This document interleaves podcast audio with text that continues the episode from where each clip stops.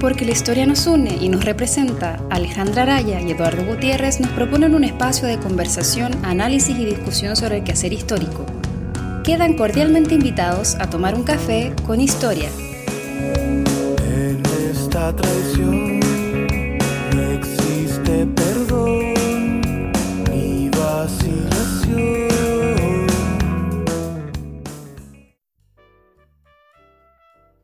Hola a todos cafeteros, cafeteras, ¿cómo están? Bienvenidos a un nuevo Café con Historia.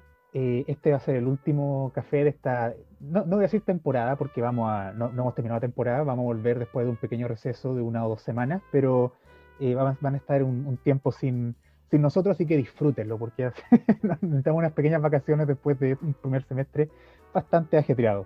Eh, pero obviamente no estoy solo, así que Alejandra, hola, ¿cómo estás? Hola Eduardo, bien, ¿y tú cómo has estado acá? Un poquito de frío eh, después de la lluvia en Santiago, eh, pero bien, contenta también de estar grabando este capítulo, que como decías tú, un, poco cierre, pero no tanto, eh, los tiempos han estado un poco trastocados, como todos nomás, eh, así es que tenemos este formato especial de temporada en Café con Historia. Sí, sí, bien, sí, el frío ya, bueno, cuando, cuando suba esto ya van a haber pasado cerca de dos o tres semanas desde que empezó el invierno, así que vamos a estar en pleno y con toda la fuerza de, del invierno. Claro, quizás ya. Las cuarentenas ya han cambiado, Santiago se haya cerrado de nuevo, eh, va a haber quizás lluvia Quizá otra ya esté nevando ya. Claro, va, va a estar el pase azul para las vacaciones de invierno, el ministerio va a estar siendo cuestionado, etcétera, etcétera. Que estamos apuntando al futuro. Pero bueno, el día de hoy tenemos una conversación muy interesante. Eh, nos acompaña eh, Catherine Miles. Miles, ¿verdad? ¿Lo, lo pronuncié bien? Sí. ¿Mills? Sí, más o menos Mills. Ah, Miles. Es como los Mills. molinos. Sí. Perfecto. Eh, Catherine es eh, candidata a doctora de- en, en History of Art and Architecture en la Universidad de Harvard y máster en estudio avanzado en la historia de la monarquía de España, siglo XVI XVII por la, perdón, XVI, eh, XVIII por la Universidad Autónoma de Madrid. Y nos acompaña hoy para conversar sobre su actual tesis, sobre su experiencia y sobre eh, su trabajo en general. Kate, muchas gracias por acompañarnos el día de hoy. No, gracias por tenerme aquí. Estoy muy emocionado de poder hablar con vosotros un ratito. Genial. Y, y- y- y me encanta que el español te salga tan, tan bien. Ya. Desafortunadamente sí.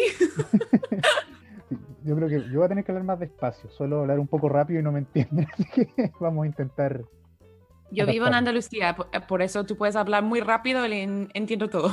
Ah, per- per- perfectamente. El acento sevillano. Mm, Sí. Ay, ay, ay. Eh, bueno, Kate, para comenzar, la, mm, saber un poco de ti, cuéntanos eh, por qué decidiste estudiar historia, eh, de dónde nació ese interés, por qué historia del arte, por qué historia en español, eh, siendo cierto que tú eres eh, norteamericana. Eh, cuéntanos un poco de tu, de, de tu historia en, en historia. Sí, mi historia es un poco loca porque cuando yo empecé el grado, iba a estudiar la matemática aplicada a la economía. Y sí, miren sus ojos. Y, y todo el mundo dice, ¿cómo has acabado aquí? Y, y en, en Harvard tienen un, un proceso de grado en que tú tienes que tomar siete cursos afuera de tu campo declarado, ¿no? Y por eso esos cursos supuestamente rellenan tu educación, te ayudan a hacer, no sé, como más mm, liberal, porque eso es parte del sistema de artes liberales, ¿no? Y por eso estaba mirando el primer año mis cursos, mi- mis ofertas, porque yo estaba feliz con mi matemática, me encantaba, y vi que había el último curso que iban a dar en el museo de Harvard, porque iban a hacer al museo para hacer obras. Y por eso todo el mundo estaba diciendo, hay que hacer este curso, hay que hacer este curso. Y yo, bueno, me gusta el arte, voy a intentar, ¿no? Y había hasta una lotería para, para poder a- asistir a este curso, ¿no? Y, entré. Y durante el curso hablaban mm, un profesor magistral cada semana, otros de uno cada uno de, de todo el departamento. Y cada vez apuntaba una estrellita al lado, como, ah, este me gusta, ah, esto me interesa, ah, no sé qué. Y por eso acabé el curso y me quedé ilusionada. Y estaba mirando mis notas, mis apuntes, y tenía 14 estrellas. Pues 14 estrellas es un grado entero. No estaba lista yo para renunciar mi, mi, mi matemática, por eso dije, bueno, a lo mejor una secundaria, a lo mejor un segundo título, o sea, como en plan, bueno, veremos.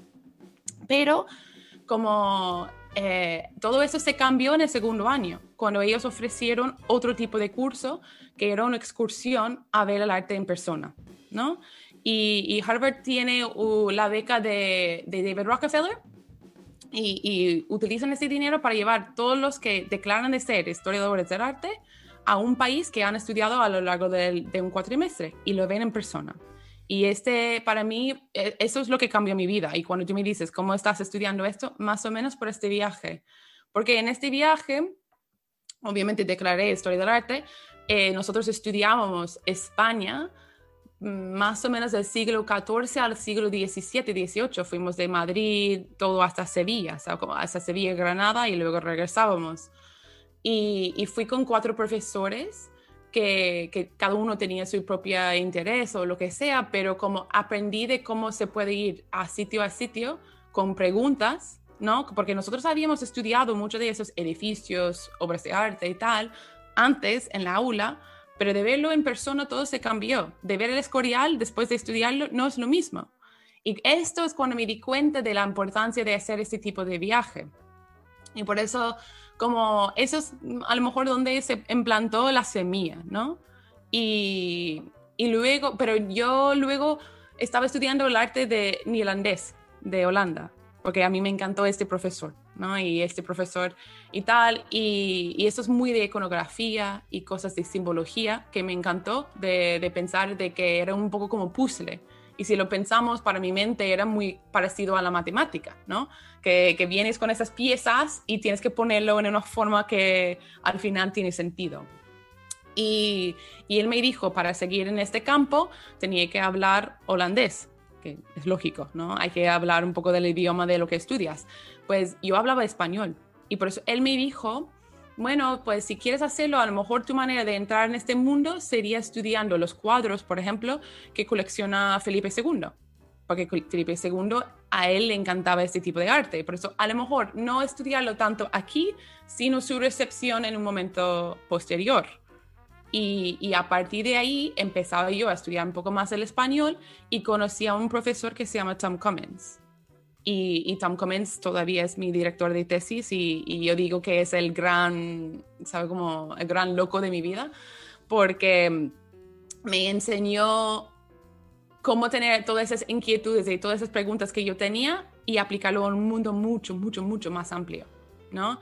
Y, y me dirigió en una tesis sobre México, sobre los conventos de México, conventos masculinos, y, cuando yo le dije que quería hacerlo, me dijo, vale, pero tienes que ir ahí. Y yo, vale, perfecto, me voy. Y, me ayudó de planear. Yo fui mochilando mm, unos 40 días o algo así, yo sola a México. Y mucha gente me decía, ay, que no, es peligroso, no sé qué, no sé cuánto. Y yo tenía fe en mí misma. Y Tom también tenía fe en mí. Me dijo, no te preocupes, vas a estar bien. Eso es lo que tienes que obvio, me enseñó cómo ser historiadora, me dijo, tienes que ir con tu cuaderno, tienes que apuntar, no sé qué, no sé cuánto. Y, y esto fue el momento en que yo sabía que sí, que quería hacerlo, porque lo que me encantaba era ir viajando, hablando con la gente sobre sus iglesias. Siempre gringa, ¿qué haces tú por aquí? Y yo, bueno, y mi español no era tan bueno en aquel entonces, y por eso yo decía, es que me gustan iglesias, y todo, ¿qué? ¿Quién eres? Y lo combi ahí como, me gustan iglesias, pero no, pero era como la gente como, si pasas mucho tiempo y cuando estás mochilando, ¿sabes? Y no tienes un plan súper fijo, sí, puedes hablar con la gente y puedes entender de que esos espacios que yo estudio del siglo 16, 17, a veces hasta 18, pero siguen perdurando en la vida actual. Y por eso más o menos eso es como llegué yo, porque a partir de este, esta tesis yo decidí, sí o sí, quiero hacer esto. Tom, ayúdame a, conseguirlo, no sé cómo voy a hacerlo. Y la primera cosa que decidimos es que tenía que mejorar mi español. Así que fui a España, ya hablo como una española, así que, ¿saben? Más o menos esa es mi historia. Excelente, Kate, súper entretenido, tremendamente interesante. Quería preguntarte un poquito por eh, algo que también eh, nos impresiona mucho acá, eh, a los chilenos sobre todo. cuando tú partes diciendo, bueno, yo estudiaba matemática y de ahí me pasé a estos cursos em, eh, integrales, ¿no? Eh, como interdisciplinarios casi, eh, que tienen que ver con la formación estadounidense en la universidad, ¿cierto? En el college. Y preguntarte un poquito por eso, porque cómo está conformada los estudios superiores en Estados Unidos con los majors, los minors, ¿cierto? que es una apertura tremenda, es, o sea, una interdisciplina real, ¿no? Eh, ¿Cómo eso influye también en, cómo tú te vas formando después, en cómo eh, ves em, las distintas disciplinas y cómo eso también se presenta como una oportunidad para eh, volver el estudio más interesante, más complejo, más completo, y cómo eso es, es, tan distinto a lo nuestro, ¿no? En general acá cuesta mucho trabajar de manera interdisciplinaria, muchas veces eh, las otras disciplinas, eh, como tienen otras metodologías, se ven más como críticas más que como una oportunidad, ¿cierto? Eh, se parte como desde la crítica del método, ¿no? Esto no sirve, qué sé yo, más que como una oportunidad, ¿cierto? ¿Cómo eso ha influido en tu formación? al encontrarte también con otros historiadores o eh, investigadores eh, de, tus temas afines, ¿cierto? Y las formas de trabajo, ¿cierto? Los equipos. Eh, ¿Cómo ha sido tu experiencia al respecto, sobre todo en, en España, ¿no? Esa es una muy buena pregunta, porque sí, los sistemas son muy distintos y yo recuerdo de que cuando llegué a España me chocó un poco de la distinción entre ¿no? los dos sistemas. Eh, bueno, cuando era alumno de grado, yo no sabía que era loco, ¿sabes? Como hay universidades que no son de artes liberales, ¿no? Que no tienen ese tipo de formación, pero muchas sí tienen. Y por eso como en este tipo de cursos, lo más interesante es que tú puedes ir abriendo, abriendo partes de tu mente que tú no sabías que tenía interés en este tipo de cosas, ¿sabes? Porque alguien dice, no, yo hago letras vale, tú haces letras, pero hay parte de la matemática que sí te interesa.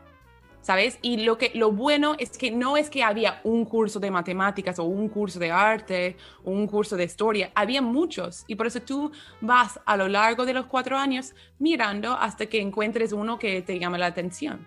Eso también ayuda, ¿sabes? Porque no es fijo cuál es.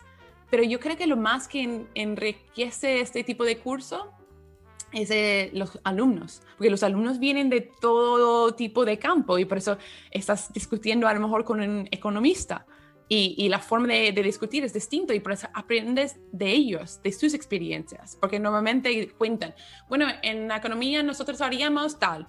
Y dices, bueno, en historia del arte nosotros haríamos tal. Y por eso se va fomentando, fomentando ese tipo de discursos. Y, a ver, solamente son siete cursos, tampoco es los majors constan de como mínimo 15, 15 créditos. Por eso 15, o sea, como, no, no son todos, pero, pero sí es una gran mayoría.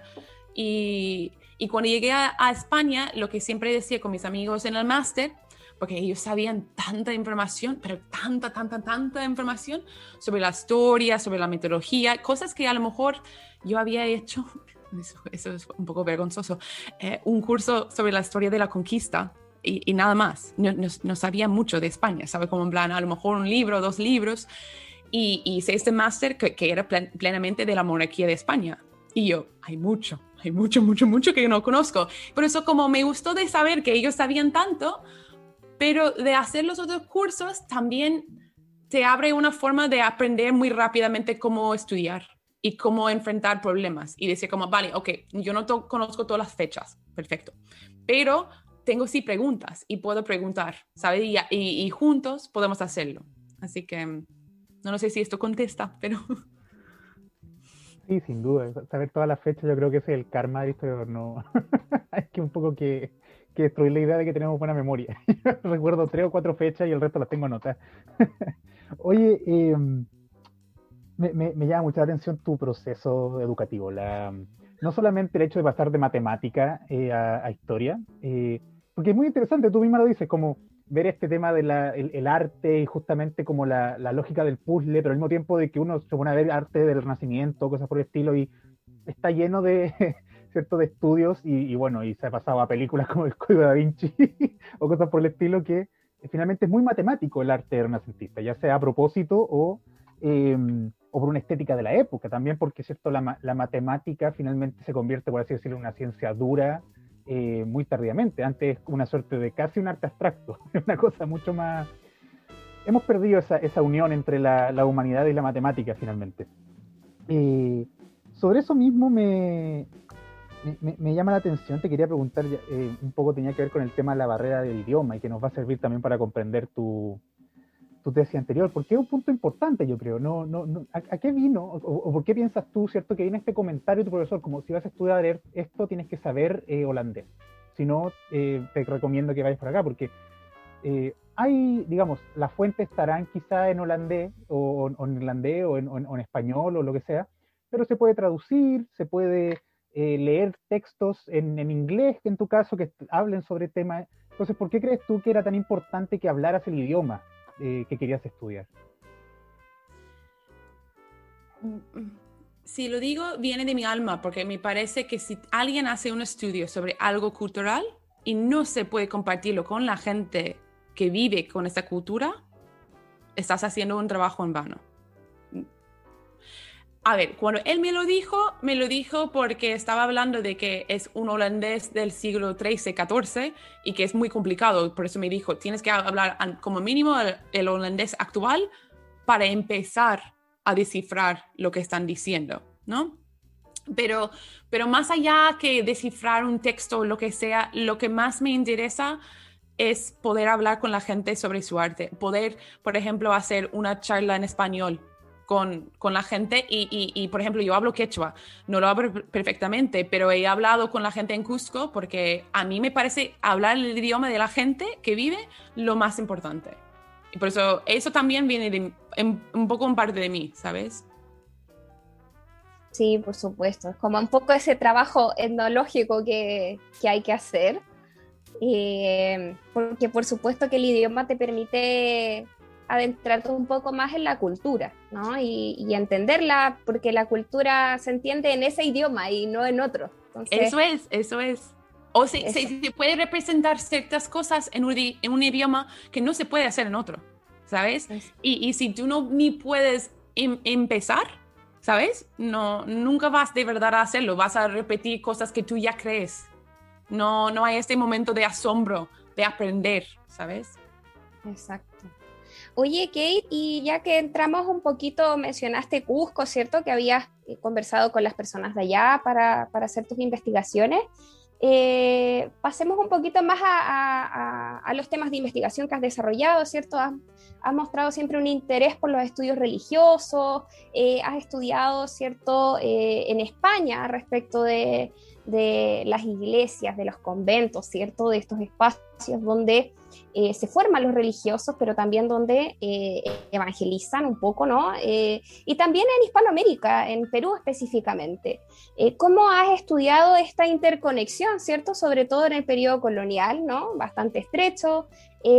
¿Cómo se fueron dando esa variedad de representaciones? O sea, ¿cómo en el fondo se transmite lo religioso en España? ¿Cómo lo viste en Perú? Eh, cómo se dio en Hispanoamérica en general, ¿cierto? Hay particularidades, pero también encontramos similitudes. ¿Qué pasa con el componente indígena, por ejemplo, en las representaciones? Sí, bueno, mi primera, mi primera tesis de grado era más o menos esta pregunta, ¿no? Estaba mirando esos conventos mexicanos y yo quería entender cómo, cómo fuera posible tener un espacio sagrado tanto por la gente, la población indígena, como por los frailes, ¿no? Porque, porque sabemos que a lo largo del tiempo hacían cosas rituales y tal, y yo quería saber cómo se formaron este tipo de espacio religioso. Y, y me encantó el trabajo, a lo mejor no lo he leído mucho tiempo, pero eso a lo mejor he, he, cambiado mucho y diría, ay, no, pero me encantó en el momento, ¿no? De hacerlo. Y, y esas cuestiones me han. Como generado muchos otros intereses. En Madrid, cuando llegué a hacer este máster, había dos opciones de tesis. Una que era eliges un profesor y escribes con este profesor un proyecto que están desarrollando, que dicen que pueden hacer, puedes hacer en un año. O en mi caso, eh, elige, eh, elegí el, segundo opción, la segunda opción que era proponer un tema.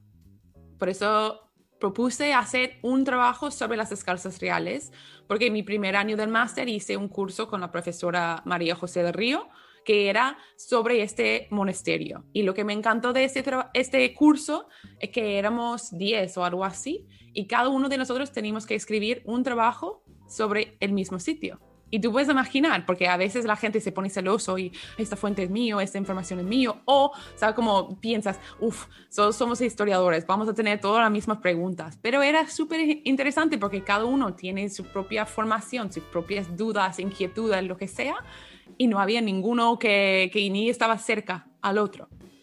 Pero puesto que había estudiado eh, la arquitectura y esa relación entre arquitectura y espacio, hice lo mismo con las escalzas, porque yo pensé, bueno, al menos tengo la teoría, el marco de poder hacerlo. Y trabajando con esta profesora, ella me, me alertó de un tipo de documento que se llama un costumbrero. Y no sé si conocéis qué es, más o menos, ¿no? no. No. Eh, ni siempre tiene ese nombre, a veces tiene el nombre de protocolos, tiene muchos nombres, pero lo que es son documentos que las monjas mismas, también mm, frailes pueden escribirlo por, porque conservamos uno de Escorial, pero escriben todos los rituales y cómo tienen que hacerlo a lo largo del año. Es decir, el 1 de enero es, ¿sabes? Como eh, día, ta, ta, ta, y hacemos una procesión por claustro alto. El día 3, ta, ta, ta, ta, ¿sabes? Como el día de Sant y van diciendo toda esta información. Y no, a veces esos documentos son un poco como, mm, mm, más, como más planos, como que te dicen simplemente el día de la fiesta y si hacen procesión o lo que sea.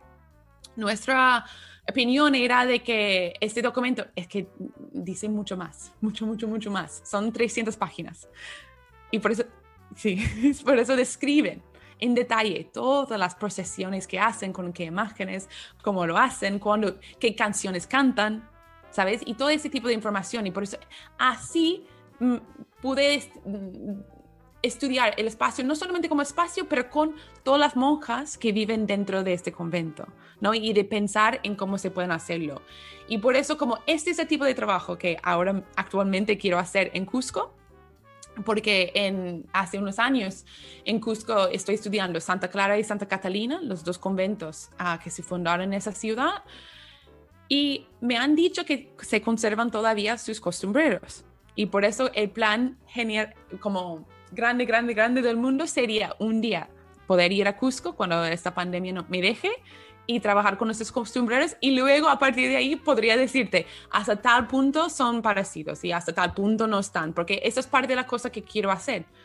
Porque yo estudié las escalzas reales durante el siglo XVII y pretendo estudiar estos conventos de Cusco a partir del, del terremoto grande de 1650 porque es a partir de ahí que reconstruyen todos los claustros y redecoran todos los claustros. Por eso me parece un momento perfecto para entender qué lógica tenía, ¿sabes? Al momento religioso y por eso cuando acabe yo la tesis te diré, pero como yo creo que como tú has dicho, hay muchas cosas que son parecidas, pero hay otras cosas que son completamente locales.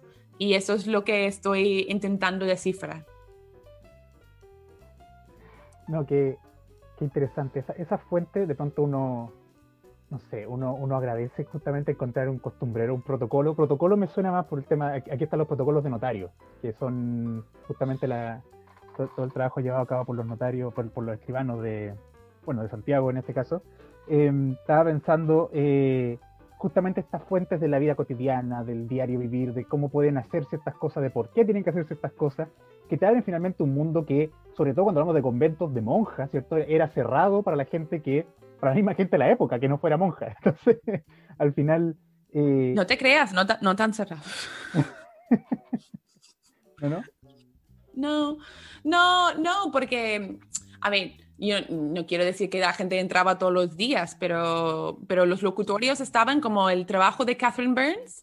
Si no lo habéis leído, es, ese trabajo es de Colonial Habits, eh, Spiritual Economy, eh, Economy in Colonial Cusco o algo así eso fue el trabajo que, que me, me, abrió la mente, porque en Cusco, por ejemplo, los conventos funcionaban más o no como bancos, bancos, pero más o menos sí. Con los censos y tal, la gente entraba porque las monjas tenían dinero y cuando necesitaban dinero para hacer obras en su tierra, hacer no sé qué, iban al, al locutorio pidiendo dinero y un contrato. Y al Sí, sí, sí, y por eso me refiero como eran mucho más dinámicos y, que, nosotros lo creemos, ¿sabes? Que lo creemos como están hoy en día, que son casi imposibles de entrar.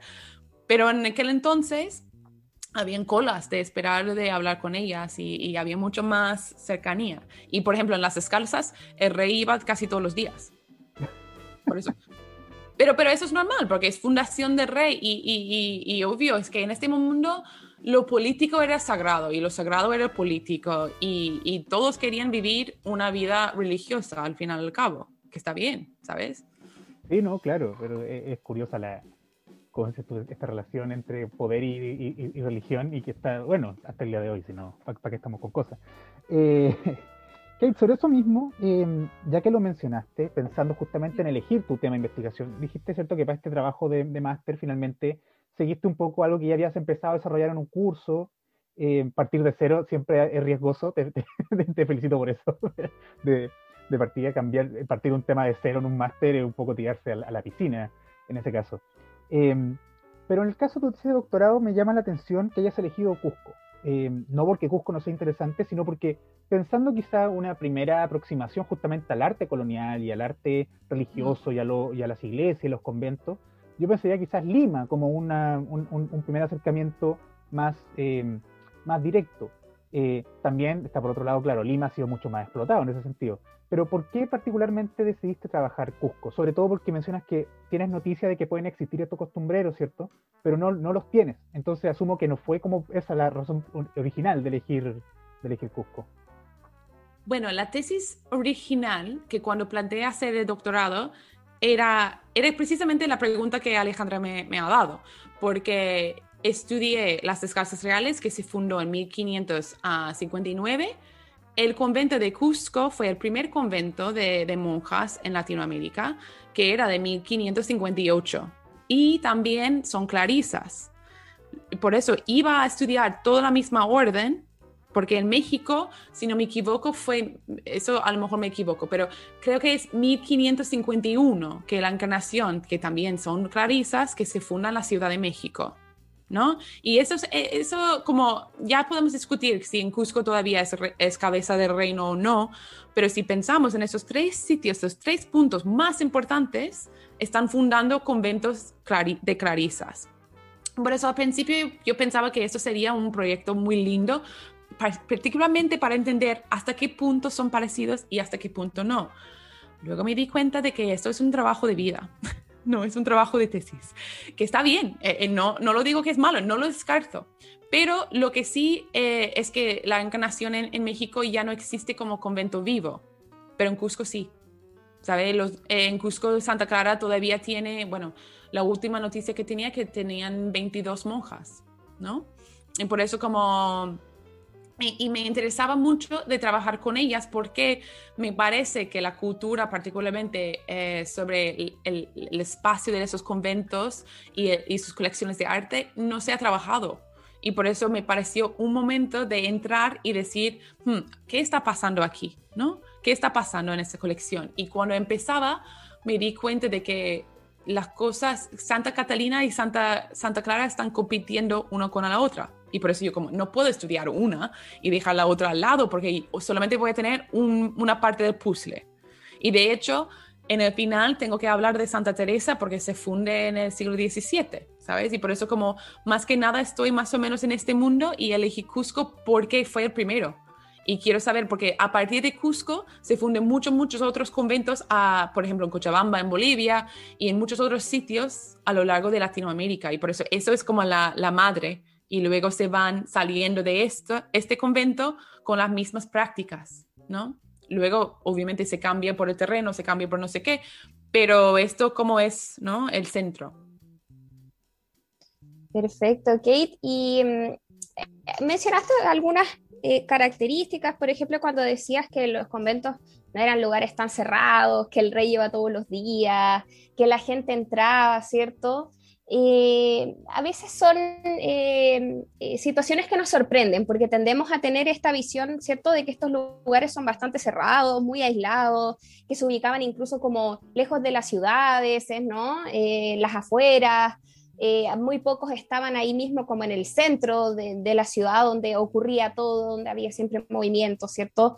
Eh, ¿Cómo era esa vida religiosa? Eh, ¿Cómo era la vida religiosa en España? ¿Cómo era en Perú? ¿Cómo se vivía esa vida religiosa tanto en los conventos, en los seminarios, como en el espacio civil. Por ejemplo, eh, ya tenemos como esa condición de que Perú, el virreinato, sobre todo de Lima, eh, era una sociedad tremendamente religiosa, tremendamente regalista, fidelista, ¿cierto? Y que eso también, por supuesto, que empapa esa vida religiosa, eh, pero a veces nos sorprendemos con este tipo de información que entregas tú, o a veces hay, por ejemplo, autores que eh, afirman que, por ejemplo, en esa época, o incluso ya el siglo XVIII, el XIX, ya las monjas, por ejemplo, eran eh, las mujeres más eh, desarrolladas y liberales de la época. Y no sé ¿cómo? Pero si son religiosas, siempre están encerradas, no tienen ningún cargo importante, ¿cierto? Dentro de la jerarquía eclesiástica, están todos ocupados por hombres, ¿cierto? Pero eran mujeres que viajaban en esa época eh, que conocían distintas culturas, eran mujeres que estudiaban, eran mujeres que escribían, ¿cierto? Eh, eh, no como otras mujeres dentro de esas mismas sociedades, ¿cierto? Entonces a veces como chuta, parece que no es tan así como, como lo vemos, ¿no? Como tan separado, tan retrasado, conservador, etc. ¿Cómo era esa vida en el fondo? Uf, yo creo que, bueno, nunca vamos a saber, ¿no? En un, punto grado, porque los documentos que, que, nos llegan son las agiografías o, escritos por hombres. Y ellos tienen una versión muy clara de cómo debe ser la mujer. Ah, dos, ¿Dócil? ¿Sí? ¿Sí? ¿Dócil? Sí. Eh, como tranquila, sea, como muy espiritual, limpia, todas esas cosas. Pero las cartas hay, otros actas como que muestran otro tipo de cosas, ¿no? Que, que no era tan plana la vida, como ellos lo dicen en una forma, y yo creo que en muchos sentidos, pues nadie se ha cuestionado por qué lo han dicho, ¿no? Y la mayoría de ellos, yo creo que lo decían ni porque estaban diciendo la verdad, sino porque querían elevarse a sí mismos, ¿no? Pero las monjas, si, si, si regresamos a cómo era el mundo espiritual, ¿no? Estamos hablando del siglo XVI, XVII, cuando todavía purgatorio existía. Y sabemos cómo se sale de purgatorio, ¿no? Es por rezar. No que yo rezo por mí misma, sino que los que viven tienen que rezar por mi alma. Y pasen mi cantidad, porque depende en cuántos pecados he hecho, ¿sabes? En un momento dado ya podría yo salir de aquí, ahí. Y este lógica, esta lógica que ahora mismo no, nos ve loquísimo, ¿no? Pero esa es la razón que tenemos todo el arte, ¿no? Funeral, funeral por ejemplo, los, las tumbas donde vemos las caras, era muy importante de ver la cara de los donantes porque ellos decían, si no recuerdo mi cara, ¿cómo van a rezar por mí? Bueno, pues las monjas en este mundo ocupaban un lugar sagrado, porque ellas supuestamente no hacían nada más que rezar eran puras y limpias, eran vírgenes, pero sus rezas contaban más. O sea, como ellas llegaban a un punto más. Y por eso, yo, lo que yo veo, por ejemplo, en el siglo XVII en Cusco, cuando hay ese terremoto y las monjas de Santa Catalina tienen que huir de su convento porque no, no pueden vivir, el claustro está eh, destruido, la gente está en tres años intentando devolver a ellas su, su claustro. ¿Por qué? Porque quieren que ellas rezan otra vez. ¿Por qué? Porque sus rezos también, porque Dios castigaba.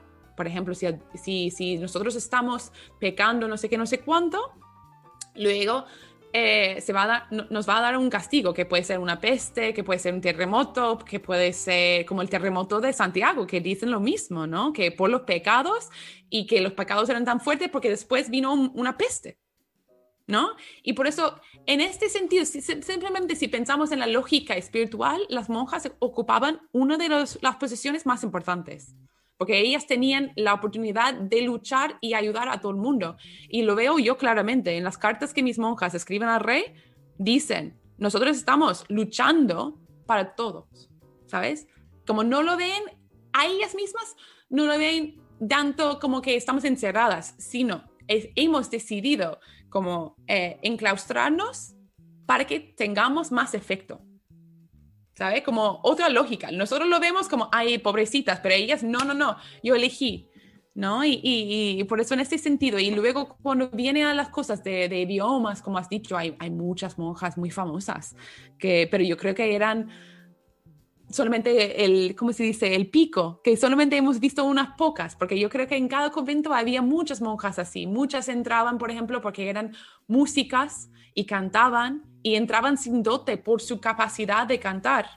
Otras entraban porque tenían manualidades de coser o manualidades de pintar, porque en todas las, las fiestas hacían ellas mismas sus propias flores de seda, sus no sé qué, sus cartones, ángeles de cartón y decoraban todo el espacio. Pero eso cada una tenía, sabes, todas esas cosas. Y finalmente lo que diría es que como esos costumbreros nos deja ver de que no era lo mismo todos los días, ¿no? Que no era la misma cosa que me levanto a las cuatro todos los días. Sí, había una rutina y una rutina muy fija, pero cuando se celebraban las fiestas de, de los santos o algo así, se cambiaba su estructura. Y por eso esto era un momento muy particular cuando ellas elegían un, un punto dentro del claustro para extender el poder sacral por todo el claustro.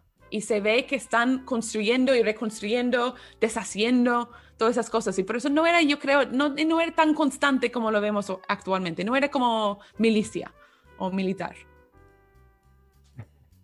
Sí, bueno, y, y, eso como lo vemos hasta ahora también sigue siendo una imagen, finalmente. No, sabemos qué pasa dentro del convento y, y, yo creo que ah. nunca vamos a saber finalmente. No, no, y debo decir que yo hablo de conventos de hace mucho, mucho, mucho tiempo. Yo no, yo no sé qué pasa ahora, ¿sabe cómo? Pero seguramente, no sé, yo seguramente sería un poco lo mismo, ¿no?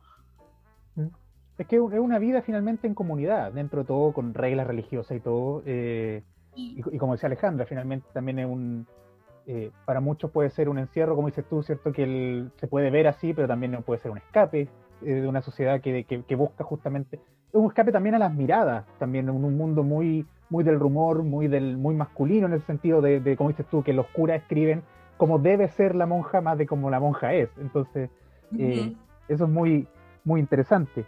¿Qué hay pasando al, o sea, siguiendo con tu tesis, pero me interesa preguntarte por el arte por el arte particularmente del, Cusco, porque cierto, en el, en el siglo XVII el, arte en América sobre todo tenemos un, momento bastante interesante, que es esta mezcla y esta explosión un poco de lo que se conoce posteriormente como el barroco americano, pero que finalmente esta mixtura de, arte europeo con, lógica indígena, con, eh, ¿cómo se llama?, con, con, imágenes enviadas de Europa pero pintadas por, por indio y que finalmente sale algo nuevo. Eh, ¿Cómo ha sido tu, de partida, tu, experiencia viendo este, este tipo de arte y, qué nos puedes contar justamente sobre esto en, en, esta, en, estos recintos religiosos? A mí me encanta, me parece, yo, bueno, ¿puedo, decir una anécdota? No, anécdota sobre un, un, cuadro que he, estudiado bastante dentro del, claustro de Santa Catalina, ¿no? Que es de un Cristo nazareno. Y y este Cristo está pintado con mucho oro, tiene una cara preciosa, como perfecta, como que, se puede ver hasta dónde están no la, las heridas, pero como su, su cara súper, súper, súper bella. Y luego eh, su vestimenta es de oro, más o menos de oro puro, pero como al estilo cusqueño. Y por eso sabemos que lo hicieron en Cusco, ¿no? Y este Cristo es famoso porque es un Cristo milagroso del siglo XVII, bueno, más o menos en España y en, en, África, ¿no? Pero cómo empezó este trabajo es que a mí me, me, encantó la obra porque dice en, una, en un cartuche abajo que dice que este Cristo fue rescatado del emperador de Fez en 1680 y uno 81, y que fue rescatado y luego llevado a Madrid en procesión donde ya es venerado y luego da una indulgencia. Pues a mí, cuando lo vi, primero yo me pensé, ¡oh, qué bonito! ¿no? Y luego, segundo, ¿cómo es posible que un Cristo milagroso, como un Cristo recién más o menos, porque eh, la pintura yo la fecharía por finales de 17, principios de 18, no más allá que ahí. Por eso como, ¿cómo es posible que algo tan recién, ¿no? Y de, Madrid llega a Cusco y llega a este convento, ¿no? Y por eso nosotros teníamos un curso que se llamaba Spiritual no recuerdo cómo se llama, pero algo como corrientes espirituales o algo así, ¿no? Y, y, yo propuse trabajar sobre este, este cuadro porque me, es que me pareció fascinante. Yo no, no sabía lo que estaba pasando. Y yo como, es que quiero saber más. Y, y lo traje al profesor encargado y me dijo, no, muy bonito. Y yo me quedé como, ¿cómo, ¿cómo me puedes decir esto? Y digo, pero no te preocupes, yo, yo estudio las cosas medievales y mis cosas tampoco son bonitos, pero me parece que tiene mucho interés. Y yo, bueno, a mí me parece bonito, pero sí, el interés está allí también.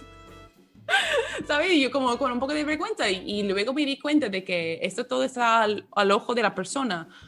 Pero, pero bueno, el cuadro, hasta el punto que lo he podido eh, estudiar, yo presenté un paper en RSA este año sobre este cuadro y otro cuadro que tienen dentro del convento.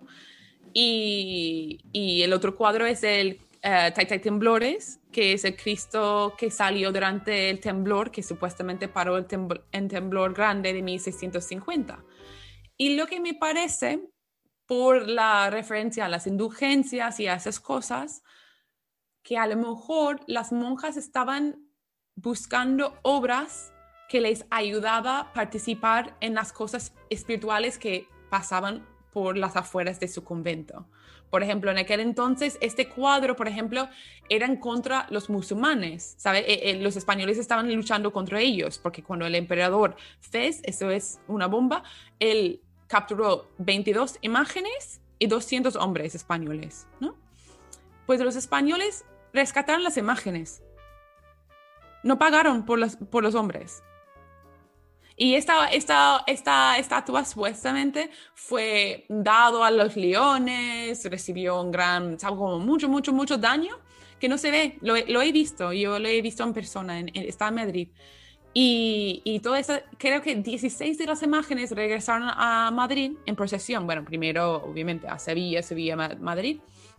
Y el rey Carlos II estaba dando las estatuas a toda la gente, como a sus familiares y cosas así. Y esta era para él, porque eso era la más importante, ¿no? Y hay unos grabados, y por eso yo supongo, porque la pintura que nosotros tenemos es casi igual que un grabado, ¿no? Y tenemos otra imagen que es casi igual en Arequipa. Y por eso como, es como tú has dicho, como creemos que un grabado, un papel con una estampa, vino con este culto. Y que las monjas, alguien decidió, no, nosotros lo queremos en grande, no lo queremos en papel. Yo no creo que hay, había diferencia necesariamente entre papel y, cuadro, es decir, como religiosamente todo, todo funcionaba, simplemente que si ellos pagan por una cosa, se puede entender que a lo mejor tenían más interés para esas personas, ¿no? Se puede, no, no necesariamente.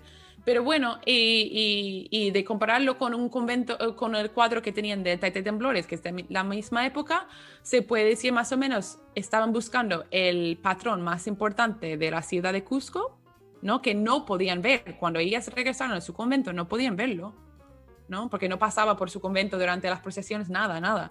Y por eso se puede entender que querían una copia de él para tener él como patrón dentro del convento y querían el otro, porque el otro era tan importante a la monarquía española, ¿sabes? Y por, por eso podemos ver un poco de ese tipo de, locuras, para decírselo. Pero los dos, ambos hechos, eh, lo firmaría yo por, por cusqueños y, y sin nombres. Así que... Tremenda historia, tremenda travesía también.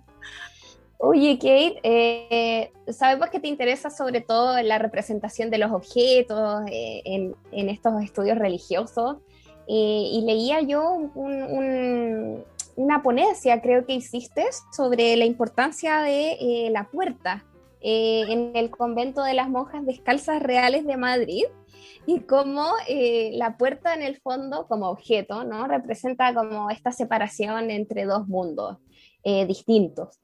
Y me acordé de, eh, bueno, años atrás cuando viajé con unos amigos a el típico viaje a Cusco, Machu Picchu, ¿cierto? Eh, y veíamos, bueno, está lleno de iglesias, ¿cierto? Hay muchos templos y la imagen de Jesucristo eh, crucificado siempre tenía una escalerita en, en, un costado, ¿no? Y que está puesta así como en diagonal. Y nosotros decíamos, ¿qué es esa escalera? No entendimos, era una imagen súper extraña para nosotros. No estábamos acostumbrados a ver esa escalera en la, imagen de, de, Jesucristo crucificado. Y bueno, en uno de los tours que hicimos nos explicaron que era como para ayudarlo en la ascensión, ¿no? Em, ah. y, y, bueno, nos impresionó bastante porque acá, por ejemplo, en Chile no se representa de esa manera el, el Cristo crucificado. Y eso tiene toda una explicación, ¿no? Entonces, eh, me acordaba a propósito de este estudio que, que, tú haces de la puerta, si nos puedes contar un poquitito más y cómo, cómo va influyendo ese, esa materialidad, ¿cierto? En las formas de, de representación. Uh, ahí las puertas, que yo era tan enana, ay. Eso fue con, ¿cuándo? En 2014, por ahí, ¿no? Creo que sí, sí. sí. Sí, sí, no, no, qué bien. Em, las puertas me fascinan, pero yo creo que más que nada es la cuestión, como tú has dicho muy bien, de ver una cosa que te choca, que no puedes entender, como no lo entiendes, ¿sabes? Llegas a un sitio y dices, hmm, no sé qué significa. Y, es a partir de ahí donde tienes que investigar, porque con las puertas, por ejemplo, en las descalzas reales, em, hay una escalera principal y en la escalera principal al finales del siglo XVII lo envolvieron en, pintura al fresco, ¿no? Y han hecho unos estudios muy buenos que te pueden decir quién pintó qué, ta, ta, tal. Pero lo que a mí me interesaba eran porque, si no me equivoco, habían 10 puertas, ¿no? Unos eran reales, reales, reales, como yo me entro y voy a ese espacio. Otros eran pintadas para copiar las reales en plan para hacer un poco de simetría con el espacio, y otras eran reales, pero cubiertas con pintura. Y yo, ¿qué está pasando aquí? Estas monjas, ¿qué están haciendo? Y luego lo que yo pensé que esto era un sitio dentro de la clausura, pero público. Es decir, que, que en las escasas reales tenemos que decir, gente pasaba por ahí, ¿no? Eh, más que en otros, en otros conventos seguramente. Y, por eso yo creo, porque eh, tenemos nuncios que escriben esta parte, por eso sabemos que gente tenía permisos para entrar.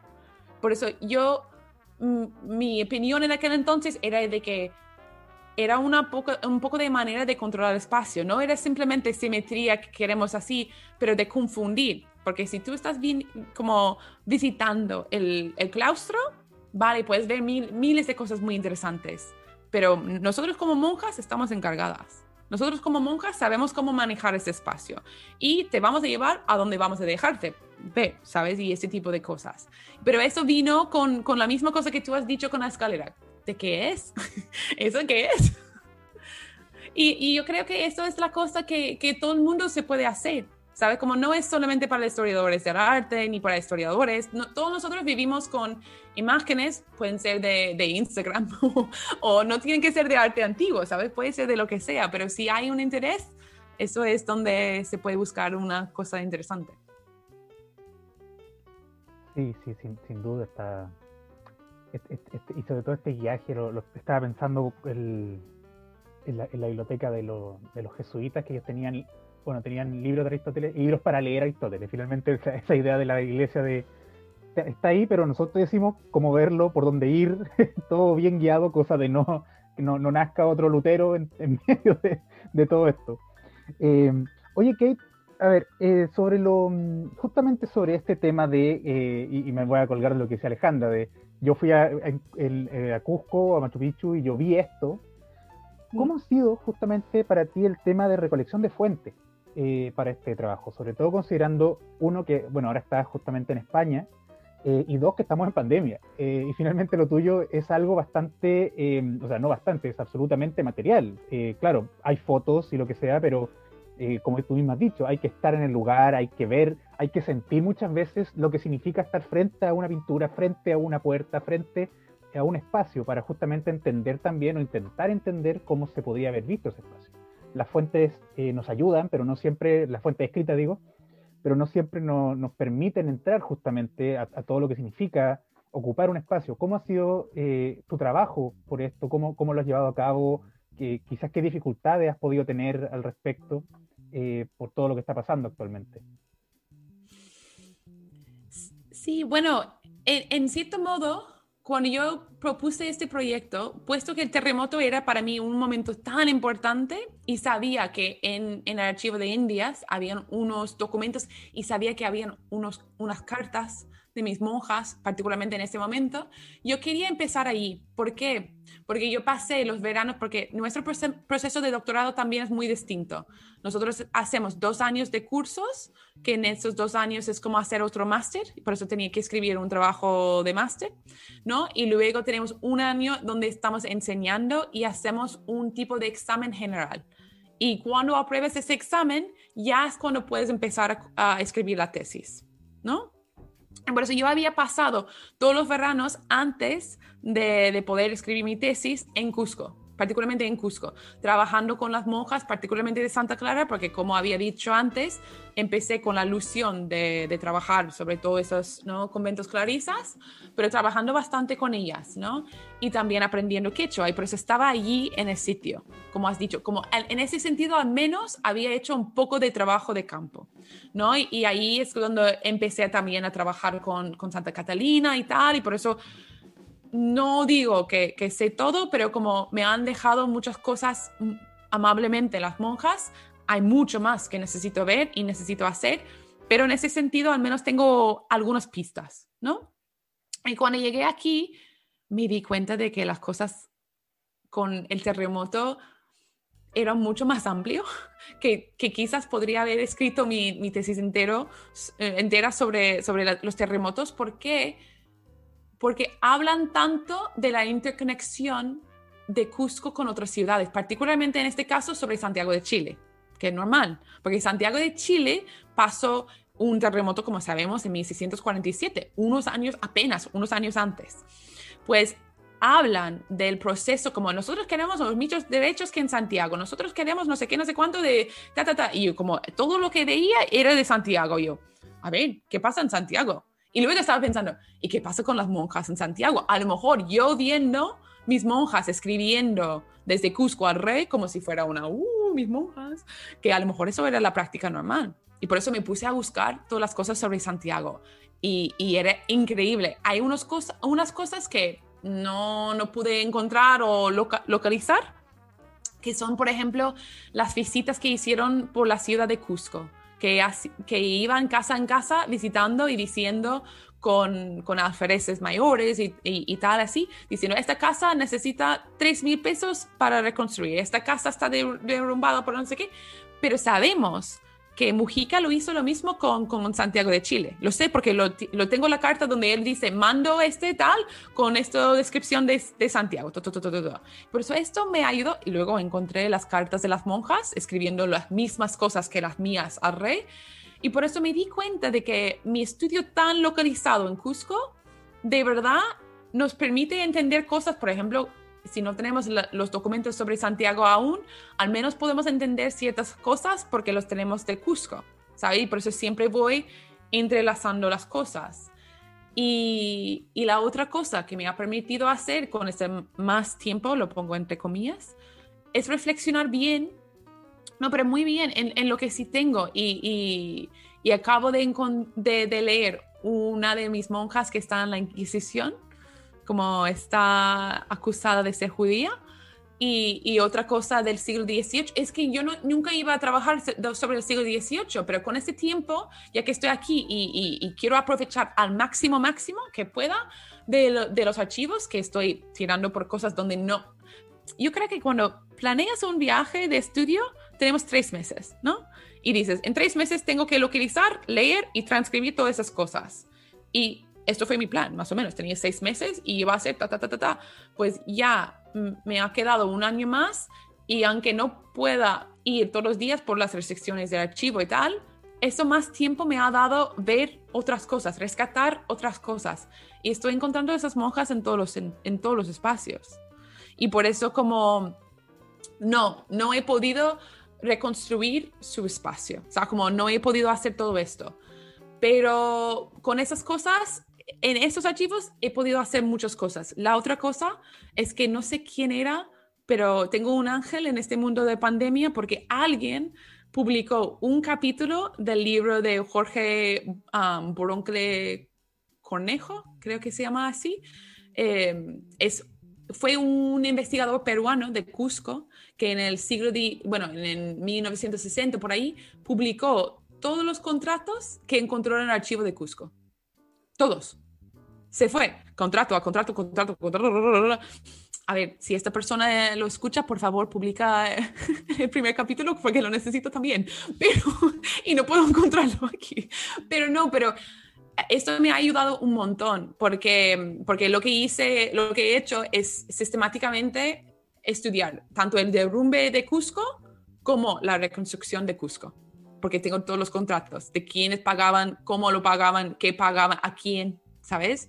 Y eso siempre es importante porque como me habéis preguntado antes sobre los conventos, hay que siempre ser claro si los conventos son particulares dentro de la misma ciudad o no. ¿sabes? Si las cosas que las monjas hacen de verdad son distintos, hay ciertas pistas de ciertas cosas que sí, hay ciertas pistas de otras cosas que digo, no, es corriente, es lo que todos hacen. Pero si no puedes hacer todo esto, o sea, como si no puedes contrastar todo esto, no, no puedes hacer esas cosas. Y por eso yo digo, a ver, me gustaría haber estado en Cusco y me gustaría no tener pandemia, pero en ese sentido de pararme un poco y, y forzarme a buscar otras cosas me ha ayudado mucho a entender este ámbito mucho, mucho, mucho más amplio, amplio en donde jugaban mis, mis monjas. Y yo creo que al final esto me va a enriquecer mucho el trabajo de tesis. Ojalá. Si no, bueno, a menos fue divertido. Sí, claramente que sí. Ese ejercicio que tú planteas, Kate, es, es tremendo porque Em, muchas veces estamos convencidos de que vamos a encontrar eh, registros de los sujetos que estudiamos en tal lugar y, solamente ahí. Eh, y a veces vamos a buscar otras fuentes eh, con otro objetivo y, y, resulta que en este otro lugar aparecen los sujetos que estábamos buscando en otro lugar y así van dialogando las fuentes y, y ves la percepción de tal problema desde ese otro lugar y es súper interesante cómo se va armando como esta especie de rompecabezas, ¿cierto? Como un tejido. Eh, y eso es parte del oficio y es, eso, es, eso también es entretenido, ¿no? Eh, entonces sí, te, te, va a ayudar totalmente y es un poco también lo que tratamos de hacer todos en, en, en esta situación, ¿no? En que estamos bastante restringidos. Eh, Kate, para ir ya finalizando, se nos está acabando el tiempo, eh, te queríamos preguntar sobre tus proyectos futuros. Eh, sabemos que, bueno, estás con esto de la tesis, buscando fuentes por aquí y por allá. si es que tienes otros proyectos que quieres desempeñar, en qué estás pensando, ¿no? Para lo que viene, conocemos un proyecto que tienes con un colega también, si nos quieres hablar de eso, y, qué viene en, en ese podcast también. Bueno, la, la, cosa más importante según mi, mi, tutor es acabar mi tesis, pero... eh, y, y, y lo, lo, confirmo. Eso, siempre, siempre, siempre. No, pero a partir de ahí he tenido mucha suerte de, de, de hacer la enseñanza y me encanta enseñar. Y por eso uno de mis proyectos, quizás que más amplio, es poder compartir lo que yo estudio, lo que yo hago con la gente normal, ¿sabes? Como la gente particularmente que vive con, con, el, con el arte que estudio y cosas así. Por eso hay unas conferencias que me gustaría hacer que son para la gente de Cusco, por ejemplo, particularmente sobre el arte que está en Cusco. Y, y, más allá que ahí buscando otras formas, y es parte de la razón que con mi amigo José hemos hecho un podcast que se llama Las cosas tienen vida y, cada semana invitamos a un investigador a hablar sobre un objeto de arte o un objeto cultural que tiene un fondo, ¿no? Eh, y tiene una historia y, intentamos conocer la persona que lo estudia y también em, el objeto. Así que más o menos esos son, ¿no? Em, las cosas que tengo planteado fuera del, fuera del de la tesis. Excelente, muchas gracias Kate y bueno, te agradecemos eh, la participación en Café con Historia y por supuesto que te deseamos todo el éxito para la escritura de la tesis, para eh, Las cosas tienen vida y por supuesto tu trabajo docente. Muchas gracias, por participar en, en Café con Historia. Gracias, gracias a vosotros. Y bueno, nos, nos encontramos en un, en un nuevo episodio para todos nuestros cafeteros y cafeteras. Que estén muy bien, cuídense, nos escuchamos pronto. Chao, chao. Adiós.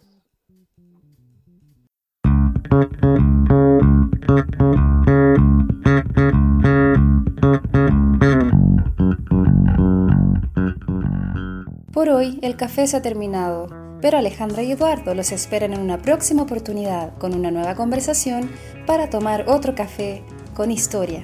Les recordamos que las ideas y opiniones vertidas en este programa son de exclusiva responsabilidad de quien las emite y no representan necesariamente la opinión de Café con Historia.